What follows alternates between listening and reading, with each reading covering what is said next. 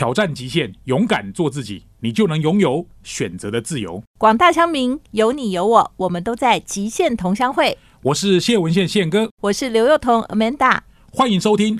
极限同乡会，今天这一集的金句是让灵魂活出更好的样子。我跟今天这位来宾呢认识大概有八九年的时间，我们第一次见面是在一个课程结束之后，在楼下的一间咖啡厅。我第一次看到他的时候，觉得他就温文儒雅。后来我们在同台好几次，也在广播节目上或者论坛上面有一些露出。我一直有跟随他的脚步，不管是他在艺术方面的发展，或者是在颂钵这个领域的一些推广啊，他的书籍一直都让我很啧啧称奇。不管是书食或者是他的摄影集，甚至他的文字都非常的温暖。我们今天邀请到的来宾是田定峰峰哥，马上要来喽。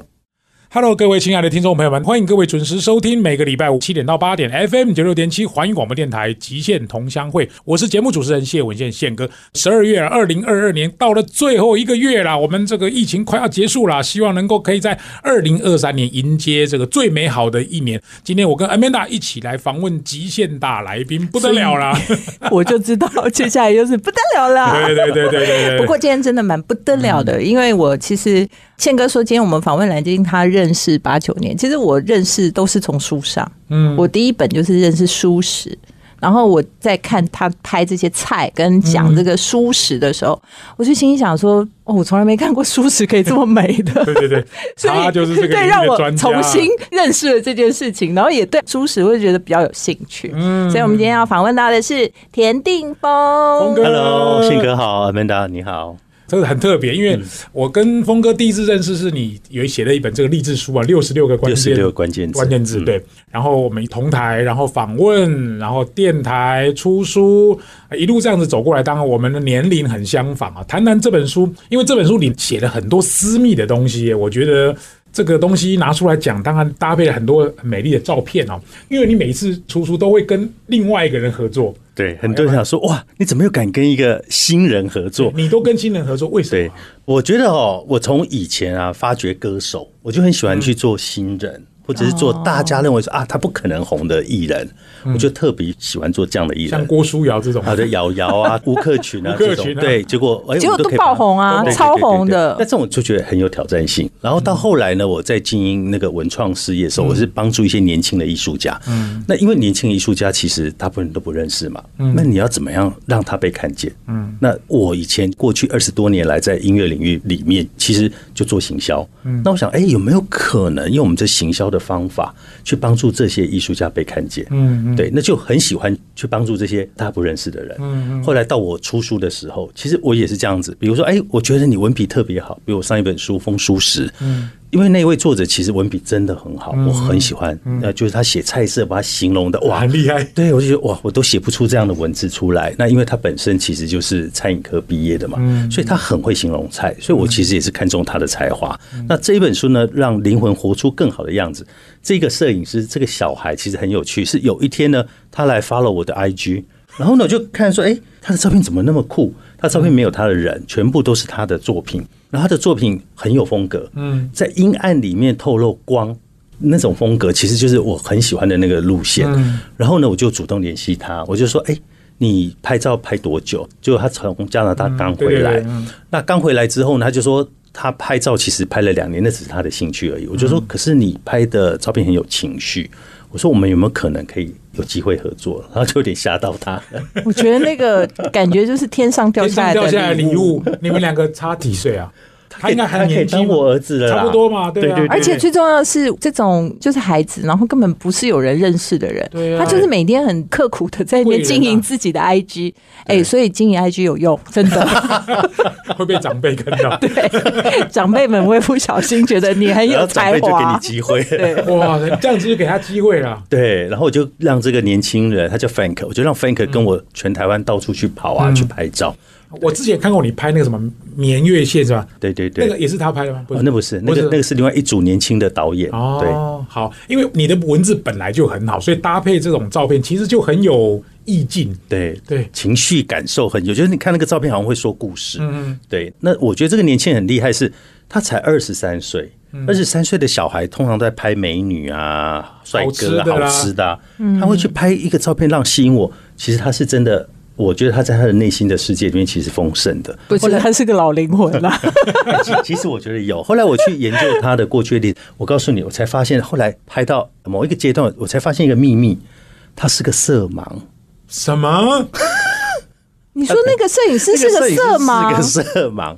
我因为我有一天我就跟他讲，我就说，哎，Frank，我问你啊，你是不是这个？因为他在一片黑色里面，有点像树林的黑色里面。然后我们那天穿了一个黄色，那很凸显。我就说，哎，你是不是故意要我站在那个地方去凸显我衣服的那个对比，跟这个黑的对比？嗯，他就说，峰哥，我根本不知道你穿的衣服是什么颜色。我说啊。你不知道我穿衣服颜色？他说：“我说我穿黄色啊。”他说：“可是我看起来很像灰色。”啊，我觉得这个孩子真的 好了不起哦，了不起。而且就是说，我觉得第一个了不起的事情是说，如果今天是个色盲，你觉得你想当摄影师？我觉得所有人应该会第一句就跟你讲说：“不可能，不可能，不可能。”因为他就说他小时候呢，他的老师就告诉他说：“你不要从事艺术相关的工作，因为你不可能。”所以他很沮丧，他一直到好像是前几年，然后有个朋友送了他一台相机，嗯，他才想说。我不相信，我要试试看。嗯，我觉得老天爷真的有时候是喜欢开玩笑，真的，就是说他可能会让你对某些事情心生向往，但是他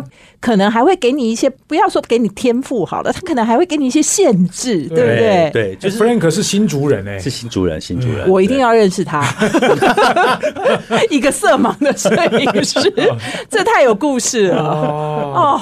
哎，我看他的背景很特别，你这样讲我才仔细。不是，宪哥，我们本来书里有很多疑问想要问，现在完全都在问 Frank。二零二一年在多伦多大学统计跟数据科学毕业。对，哦，你知道他现在此刻他在干嘛？他在富邦里面，然后去做那个财务的滴滴。哦，因为他是四大会计所里面派过去做滴滴。我的天哪！所以他在会计事务所里工作。工作，对对对。然后他可以把照片拍成这样。是哦。然后他是个色盲。对。然后他又是新族人。我的天哪！我跟你讲，我觉得好有启发哦。是做科技业的。哦，对，我觉得好有启发哦！这个孩子真的太了不起了，天无绝人之路，真的就没想到要访问峰哥，现现场要抠给那个，完全就已经歪楼了。可是因为我觉得 Frank 真的很值得介绍给大家，因为大家如果看这一本书哦，你会发现它里面每一个影像。你会觉得很有感觉，很有气氛。那个拍的比我自己拍的好很多。我跟你讲，其实你就有这个天赋，你专门会挖掘新人。就是我觉得眼光，人家机会，就是很多时候千里马很多，但是伯乐难寻。真的，对人家说伯乐很多，千里马寻。我觉得完全就是千里马很多，因为每个人都有每个人的美好，但你要怎么样被看到？休息一下，不要走开，精彩的第二段田立峰马上回来。欢迎各位听众回到《极限同乡会》，我是主持人谢文宪宪哥。今天跟 Amanda 一起访问大来宾田定峰峰哥。我们这个节目在每个礼拜五的晚上七点到八点会首播，隔周五的早上七点到八点会重播。我们在四个 Podcast 平台上面通通都有播出，各位只要搜寻《极限同乡会》，我们的 Podcast 平台跟脸书粉丝团是一样的。刚刚提到的是田定峰，绝对不是 Frank 啊，Frank 今天没有来啊。但是我刚刚有在书里，大家可以看到这本书叫做《让灵魂活出更好的样子》。那这里面也有我们刚刚讲 Frank 的。脸，如果大家很好奇说这个年轻人到底怎样，但我刚刚看到是一个非常阳光正向的年轻人。嗯，好了，但是我觉得 Frank 的议题必须到这里结束。我想跟峰哥聊，因为这里面有一些场景我大概知道，当然跟恋爱或者是男女爱情、友情有关的话题其实很多。峰哥的文笔一直都很好，我想要问一下，就是因为你之前在做文创的时候，可能也有跟很多伙伴在合作的时候关系，书里面也写的啊，我看也是蜻蜓点水，大概也没有把它全部讲出来，因为有些金钱上的财务，你说你并不是很去管那个账管的这么细啊，结果有人这样子背叛你，或者是这个是其实我相信任何一个人都没办法接受。谈谈这一段，你愿意吗？其实我觉得呢，现在很多的人，嗯，就是我们在借钱给人家，通常都有去无回嘛，这个几率很高嘛，嗯，对。那这个就是什么？这个常常就是你为什么会借钱？因为你信任，嗯，那你借了为什么有去无回？那叫背叛。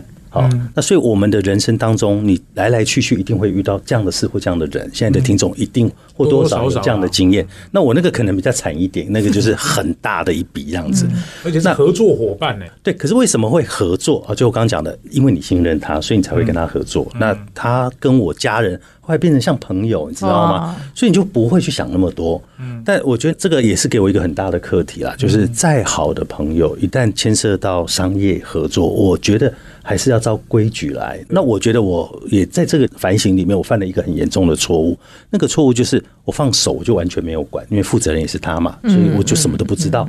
那不知道，那你跟我讲说哦，要增资，那我钱就进去增资，我就钱就一直进去，然后也没有看账什么，所以我自己其实有疏忽，这个我必须要去承认自己的疏忽。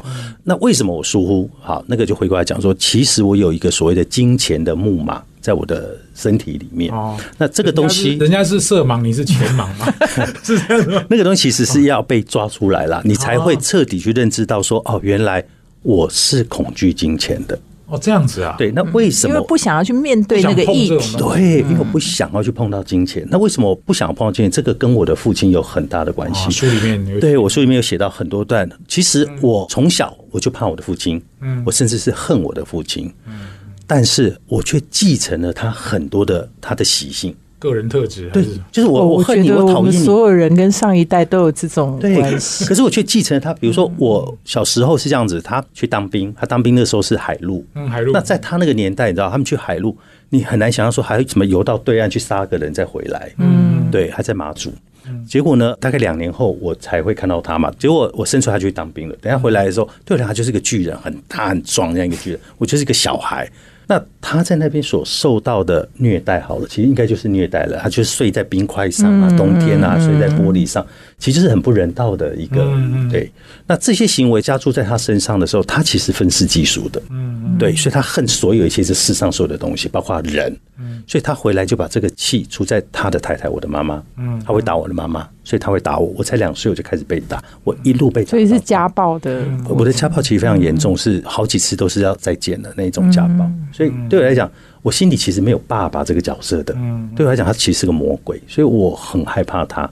我记得到我念小学的时候，念小学三年级的时候，那时候我开始我会逃学。我为什么要逃学？是因为我不知道要怎么去穿着那个衬衫、学校的制服、白制服，然后到学校去。我同学说。那个田定峰那个后面都是血啊！就因为每天被打，我就是后面全部都是血。他打是把我吊起来，脱光衣服打的。然后呢，再去把那个螺丝起子去瓦斯五烧红，这样烫我的脚。那基本上是用酷刑在对待你。对，可是没有办法，那时候没有人可以救你啊。那不像现在，你还可以打一一二还是什么吧？那时候没有。对，那我妈妈也保护不了我啊，她也很弱啊，她也被打。所以我在那样的一个家庭长大，其实我会想要。逃离这个家里，跟逃离这个环境，我不想要到学校去面对我的老师、我的同学来问说：“哎，你为什么这样？”你会觉得很丢脸。对，那可是，在那样的一个状况，那个时候，我爸爸突然变有钱了。那为什么变有钱？是因为我妈妈帮助他去做生意。他本来很没有钱，对对对。那他其实也很努力，所以他很努力要成功。他的成功定义就是赚钱。嗯嗯。所以他那个时候，我记得他常常跟我讲一句话是：“啊，你不要念书了。”我在念小学，他叫我不要念书。他说：“你不要念书了，你就来做生意。你看我下面都是大学生在替我工作，就是一个很错误的价值观。”嗯，那其实我在旁边看，其实我就觉得，嗯，他怎么会这样？那我记得我那时候小学老师跟我讲说：“田峰，我跟你说，如果你要跟你爸爸完全走不一样的人生，你一定要好好念书。”嗯，所以我从那个时候我才知道说念书对我有多么重要，我才开始不逃学。嗯，好，也是因为这样子，所以我看到我父亲从一个贫穷。然后到变有钱，那有钱之后呢？他开始挥霍，他在外面有非常非常多的女朋友，然后就每一个女朋友都买房子，每一个女朋友一个房子。那个时候你就看着他那个企业那个跋扈那个嚣张，嗯，然后你就想说，哦，原来我们要努力才会赚到钱，然后原来赚到钱就可以变成这个样子。虽然我不认同他，嗯，但他也教会我一个事情，有什么事就是你要零用钱，对不对？我那时候是没有零用钱这件事的。那个时候他要做一个副业。做那个一个葫芦，就是把香烟放进去，下面是水，他吸过去过滤尼古丁，他就拿了一箱这个葫芦的给我，他就说这个烟斗你拿去卖，卖了多少钱？你把成本给我，剩下钱就是你的零用钱。那个时候我大概八岁九岁吧，我就拿了那一箱葫芦，就坐的那个公车，坐到现在西门町的真善美的剧院，就这边就开始这边卖啦。哎，我真的把它卖完了啊！所以这个对我来讲就是哦，原来我要钱，我必须要靠自己努力赚钱。所以呢，这个也是我从他身上继承到的。嗯，所以我其实是很努力的一个人。然后那个努力就是从高中以后，因为他跟我妈妈后来离婚了，那我后来高中开始我就是去念尖教班，自己去铁工厂工作，自己赚钱养自己，然后付学费，然后一路这样子。嗯，那很多人就说：“哎，奇怪，你好厉害，你怎么会那么快就成立唱片公司？什么？”我说：“哎，你知道吗？当你在睡觉的时候，我还在工作。哎，我二十一岁进滚石，大家工作八小时，我是工作十六个小时。那我当然会跑得比你快，因为我有企图啊。我的企图就是我要努力赚钱，我要赶快变主管啊！以后我有可能的话，我要做一个唱片公司老板了。那就是我的企图心。所以我在二十六岁，我真的做到这件事情。我做到了，开了一个音乐公司。那时候在 EMI 的支持下，开了音乐公司，然后签了当时很多大牌啊，比如张信哲、黄英、林忆莲，嗯哇，都很赚钱。那你可以想象哦，一个年轻人在二十六岁一个唱片公司，然后又赚这么多钱，你说他的价值观会不会扭曲？他很，而且他还有一个很活生生血淋的例子放在他前面。就是我讨厌你，可是我竟然变得跟他一样。你知道我在那个时候的生活是什么？我们家就是永远有一个牌桌，就是打麻将牌桌，来的都是歌手啊、工作人员啊，就是朋友啊，每天打牌。然后呢，我家里已经准备红酒、鲍鱼、一次、燕窝。哇塞！就是每天都这样子。然后为什么每天要夜夜笙歌呢？我要听到他们的声音在旁边的时候，我才可以睡觉。嗯嗯。否则我要吃很多安眠药。嗯。对，就心里很孤寂啊，心里很孤单。我觉得大概就我就能够理解，因为我访问过峰哥很多次，因为你讲在大陆，然后你跟你妈妈之间的关系很多。对，那我大概可以确定一件事：你会早熟，会独立，跟你父亲的关系应该是很大的。是，其实我觉得跟他关系被他的影响其实很大啦，因为我也不得不早熟嘛。因为我小学四年级的时候，我妈妈就跟他离婚了嘛。那离婚一个女人要养两个孩子，哎，嗯，然后。他只好做两个工作啊，因为他教育程度也不高，所以他只能去食品工厂做包装。那要做两份工作，那我还要照顾我弟弟。我小学四年级，我弟幼稚园，我还得要照顾他，我还要煮饭给他吃，然后我自己还要念书。是，所以我不得不早熟。我觉得最重要的是说，其实，在很小的年纪里头就知道父母不可靠。嗯，对，他就说不是一个你能够依靠的对象，也不是你能够只能靠自己。对，你所以你在你的世界里只有你自己。如果你自己不够强，那你根本不可能生存。就根本就是已经侵犯到你的生存的问题。其实就在跟他讲，其实就是生存。我那时候只知道生存这件事情。我记得我那时候高职毕业，保念大安高工，高职毕业，然后还没有办法念大学嘛。所以呢，我那两年在等当兵的时候，你知道为了生存，我连什么地方都会住，你知道吗？那个殡仪馆。一兵的对面不是有那种一二三层楼那种矮的矮公寓，那下面都在卖什么？啊，灵骨棺材，没有，都在卖棺材啊，都是葬仪社，对，都是葬仪社。所以我当我在讲这个故事，他很难想说啊，你为什么会去住过这样的地方？没有有一首歌啊，叫《摩阿波马嘎提》啊，而且他那个门呢还是没办法锁的，所以门风一吹就嘣嘣嘣嘣就还会还会动的，对。不过，因为你没有声音睡不着，所以刚好有一些好朋友们来跟你助阵这样子。那这段故事跟你后来会对金钱的事情会比较，其实应该这样讲，就是我那个时候的挥霍无度，才让我到两千年经历 N P 三的时候，我整个下去，然后我不知道该怎么办，你就会发现说啊，我没钱了。以前你会觉得说不会，我一辈子都会这么富有。到那个时候你才知道说，哦，人生不是这样的哦，因为你把它挥霍掉就没有了。所以那个时候对我来讲其实是很恐惧、很害怕的。所以我有一年多的时间我在流浪，就是那个时候是真的差点走不过去，就是每天你可能要靠很多安眠药才可以度过。那从那个时候，我觉得那个时候你会抱怨说，哎呀，老天为什么你对我这么残忍？嗯，可是你知道事后我其实好感谢。我好感谢，在我三十几岁的时候，我就遇到了这样的事情，重新修正我的人生观。否则，我现在可能早就。跟我父亲走一样的路，因为他如果再成功十年，可能到四五十岁，你根本没有机会再改变。怎么办？对对对对，有道理。好，我们今天访问到的是田定峰峰哥啊，最近写了一本书《让灵魂活出更好的样子》。峰哥其实有很多的面相，我们待会再来提提他最近在内湖开了一个颂钵，非常有意思，我自己去体验过，我跟我老婆都还蛮喜欢的。然后休息一下，不要走开，第三段更精彩，马上回来。欢迎各位回到极限同乡会。我们今天的大来宾是峰哥啊，田令峰啊，最近写了一本书《让灵魂活出更好的样子》。刚刚提到了他父亲还有合伙人一起工作，然后这个金钱的问题，我觉得也非常有意思。因为峰哥的后段的故事我听过，我也看过他曾经写。不过爸爸的这件事情真的也不好了，因为这个。家暴会是一个小孩子一辈子的阴影啊！但不过峰哥现在行得正，坐得直而已，做得很正，做得很直。不过就是我觉得好奇的是说，因为刚刚峰哥提到的是他前面的父亲的过程，然后但是跟合伙人，然后对金钱的恐惧，那这中间的到底那个关联性是什么？这个关联性其实这样子，就是我父亲其实不在意钱，因为当他有钱的时候，他可以支配人。哦，这个是他对金钱有钱能使鬼推磨。对对对对对，所以他也告诉了我这个观念，因为我看到了嘛，他的确是这样，所以他有钱可以有很多女朋友，有钱又可以很多房子，那最后但是他挥霍一把，挥霍到没有。好，那这里面观念就其实会让我觉得我害怕金钱。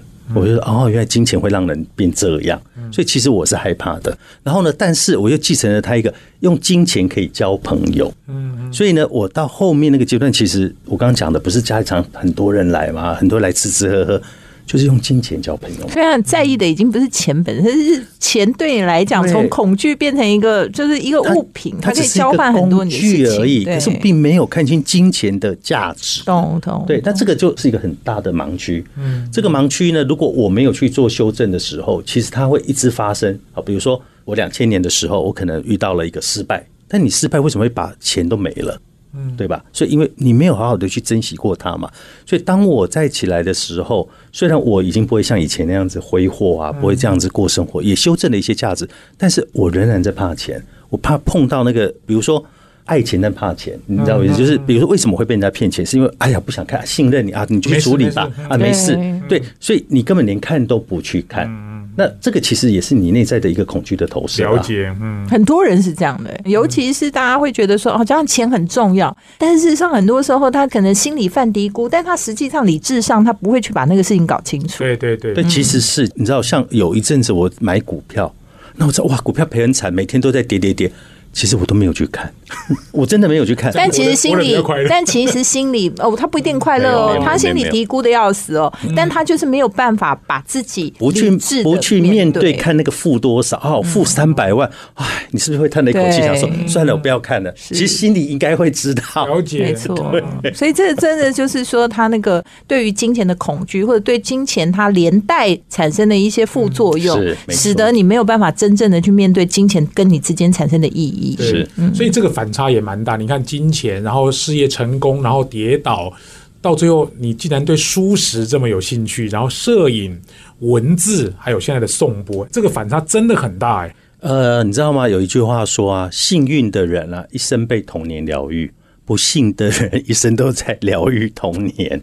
那你觉得你是幸运？我是不幸的，一生都在疗愈童年。那你要怎么去疗愈那个童年？因为那个是一个很重的创伤经验。第一个，你要知道你有这个创伤经验，你要去面对这个创伤经验，你要去解决它。如果你不解决它，这些事情、这些功课，它是一直会发生的它会一辈子跟着你。就是比如说你被骗，那你不会只被骗一次啊，你下次还会遇到第二次啊、第三个、第四个啊，常常被骗。因为你没有意会到你为什么会这样。对你如果没有向内去觉察，你为什么会被骗，那你就会一直被骗，哦，直到你学会了为止。嗯，哦，我觉得人这一生是来做功课的对，有很多的课题是要你去学习的。对，你的失败也是要让你学习啊，你要从失败里面去学习什么，而不失败。嗯，好，这个都是一个课题。比如说我刚刚讲的说，哦，我在金钱上面，如果我没有去认知到这个是个议题，那我就会一直被骗下去。这个问题会一直发生下去，它不会被解决。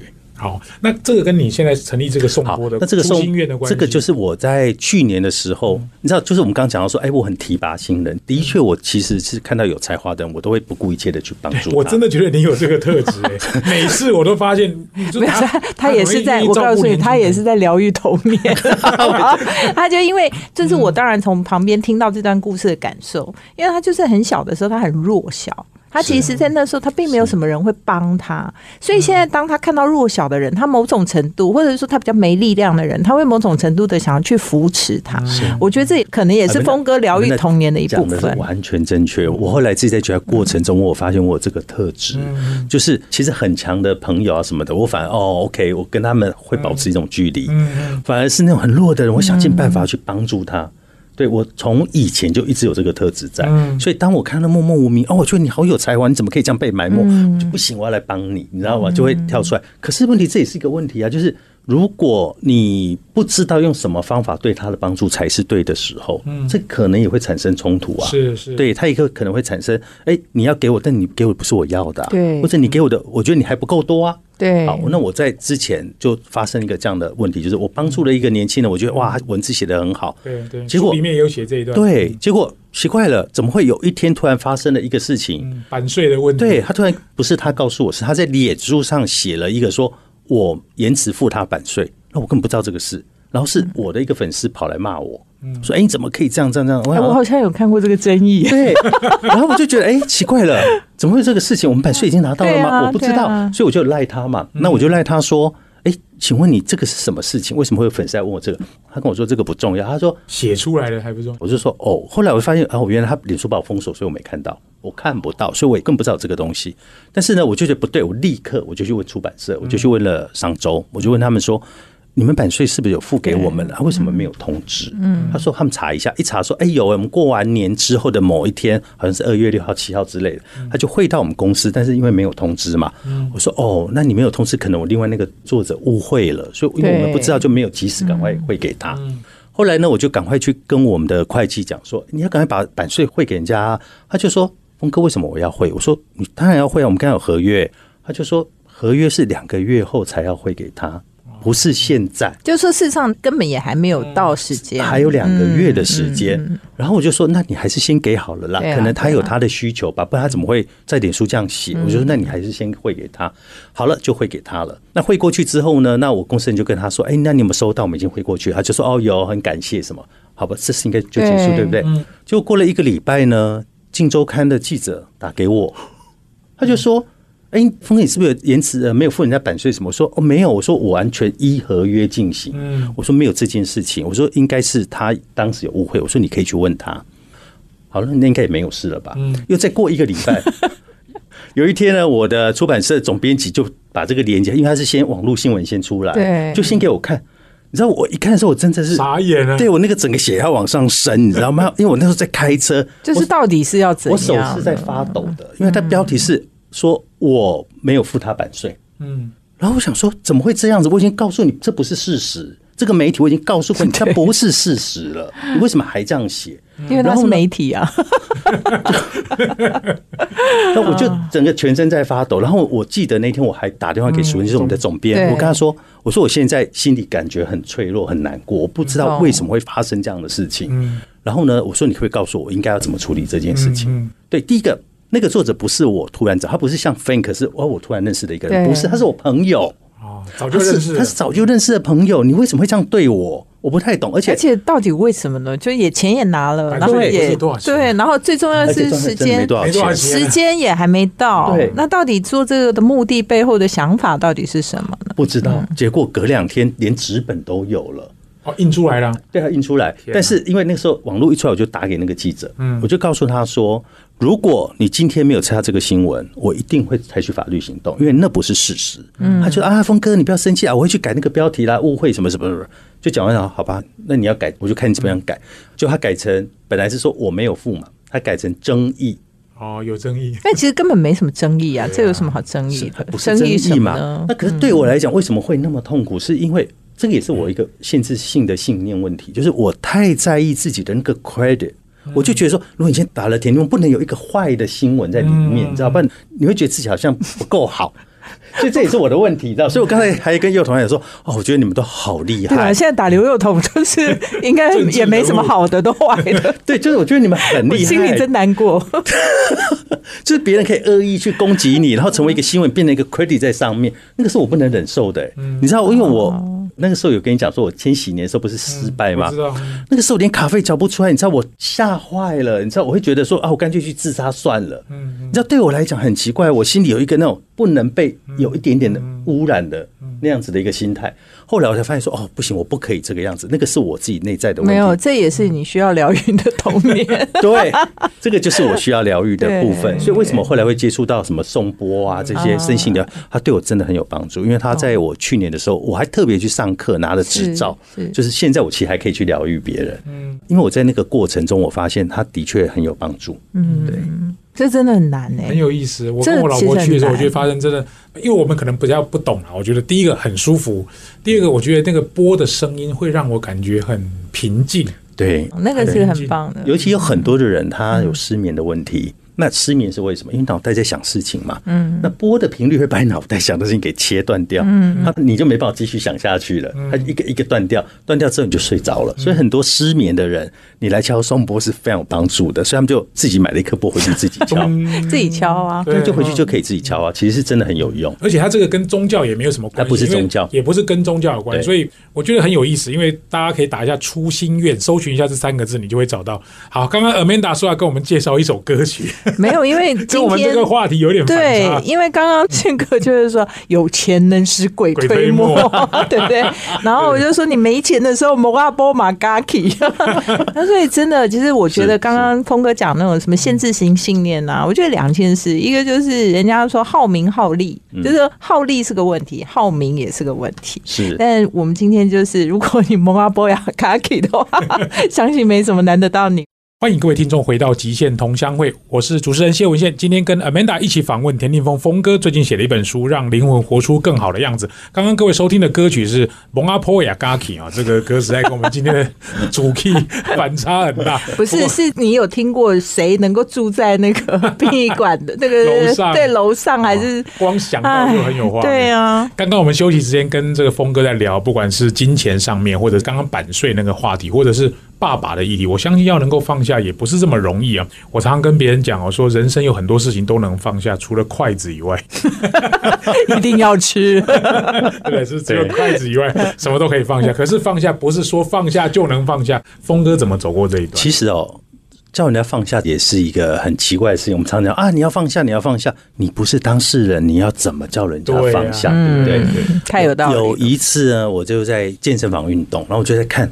边跑步，我就在边看那个手机，然后就看到一篇文章，然后那篇文章呢是证言上人有一个他的弟子去跟他讲说，他呢被人家偷走了八千万，因为这个是他公司的一个财务长，把他偷走了八千万，然后呢在他的电脑上面、桌子上面贴了一个小纸条，说啊，因为你平常也都在做好事嘛，啊，因为我真的很需要，就是八千万给我，这 样哇，就就还贴个纸条给他，然后呢他去找了上人，就很难过，就说。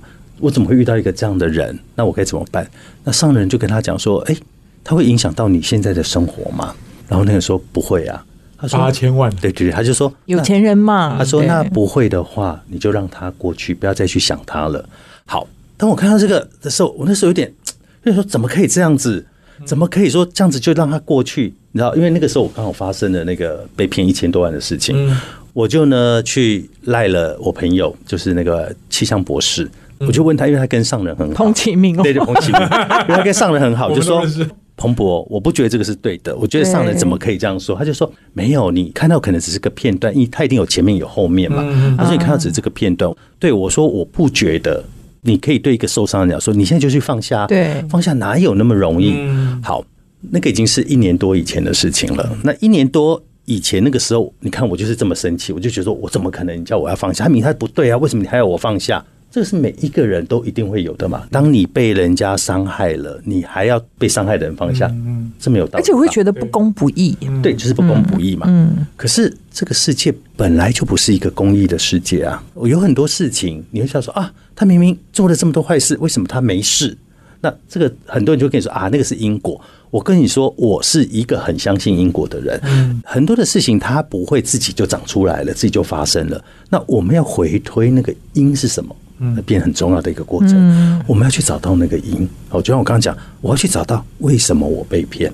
那我被骗，我有责任啊。对，因为我不在乎嘛，因为我轻忽了。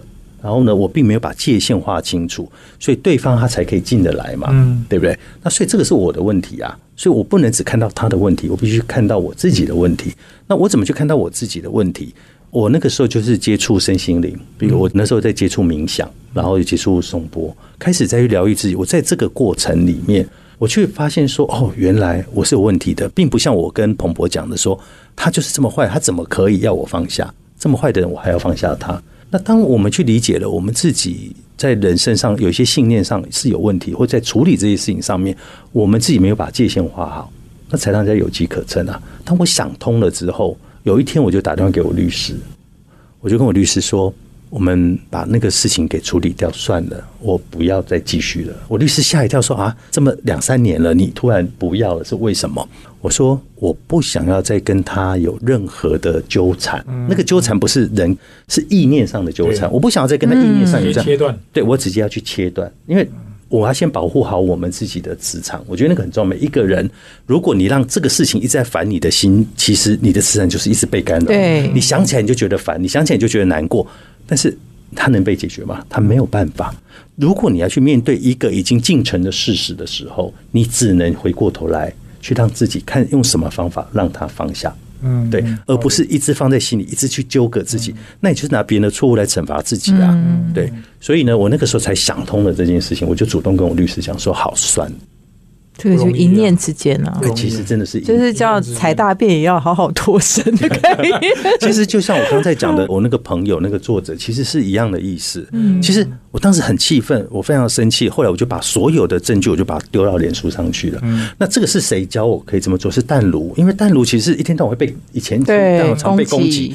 那人家只要对他攻击的时候，他怎么做？你知道？他就把你攻击我的话，我就把它拍下来，我就再发一篇文，然后我就回应你。对，你知道吗？后来单独有一天跟我说。田立峰，你不要再顾及那个文青的形象了，你就是太顾那个文青的形象，才会被人家踩。所以呢，后来我就想通了这件事情，我就把所有的证据全部把它放上去。我说，我不用多讲什么，你想要成名，对不对？那这个《金周刊》我觉得不够，我就把它放上去之后，所有媒体全登了，嗯，是吧？那这个人他就立刻道歉啦，他那天下午他就写了道歉在脸书了。那当我看到那个道歉，我们好一点，其实也没有到真的很好。了解。后来我想说，其实我还是有疙瘩，怎么办？我后来给自己两天的时间，我到了台中有一个菩萨寺，是我去那边就是抄经。那我在抄经一开始抄的时候，都还是有点，你知道，那很神奇的过程，有点生气，还是觉得说你怎么会这样？你怎么会这样？我就写一张、两张、三张，你知道，写到后来神奇的事情发生了。我最后的那个回向啊，我回给他，哦，我说我祝你平安。嗯哦，哎。为什么那一刻就那一刻我就真的放下了？懂？对我可以把对你的恨转成祝福，嗯，那我不就是真正放下了吗？所以我才可以把它写到书里，我开始才可以现在侃侃而谈。这好深的一门功课，真的不容易。而且其实我觉得那个放下，如果只是个表面上的意义，就是把这个事情结束，我觉得有的时候还是做得到的，因为有的时候现实必须逼你这么做。但是心里要真的很坦然，然后很平静，可能要时间。我觉得就真的不容易了。是，我们希望看到快乐的峰哥，然后侃侃而谈的峰哥，继续给我们介绍好的文章、好的摄影、好的舒适的峰哥，灵魂活出更好的峰哥。太棒了！今天非常开心，十二月的大来宾，我们访问到的是田定峰。希望各位喜欢我们今天这一节节目。我们下个礼拜再见，拜拜，拜拜。欢迎收听现场观点，我是主持人刘幼彤。今天跟宪哥一起访问峰哥啊，我觉得峰哥讲了一句话，真的非常棒。他说：“幸运的人呢，是用童年来疗愈人生；但是呢，如果你不幸的话，你可能要用你的一生来疗愈你的童年。”我觉得，不管是峰哥讲的、宪哥讲的，他们其实在今天都告诉我们他们的很多人生里面。如何去疗愈他们的童年？其实我觉得，刚刚他跟他父亲的那一段，我真的完全不觉得说那只是一个好像父亲的严厉而已，那基本上是一个虐待。但是要走过这一个，然后再去面对跟朋友之间的，面对他自己的创伤，面对他如何能够放下对金钱的恐惧，或者对于名利，就是那个名，你怎么好好名，你要追求的事情，跟你人生最后应该安定在哪里？在十二月底。我觉得这本《让灵魂活出更好的样子》，我们都应该看一看。当然，最重要的是，如果大家很好奇这个色盲的摄影师是怎么拍摄这么棒的照片，一定要买这本书来看。希望大家喜欢我们的节目，我们下周见。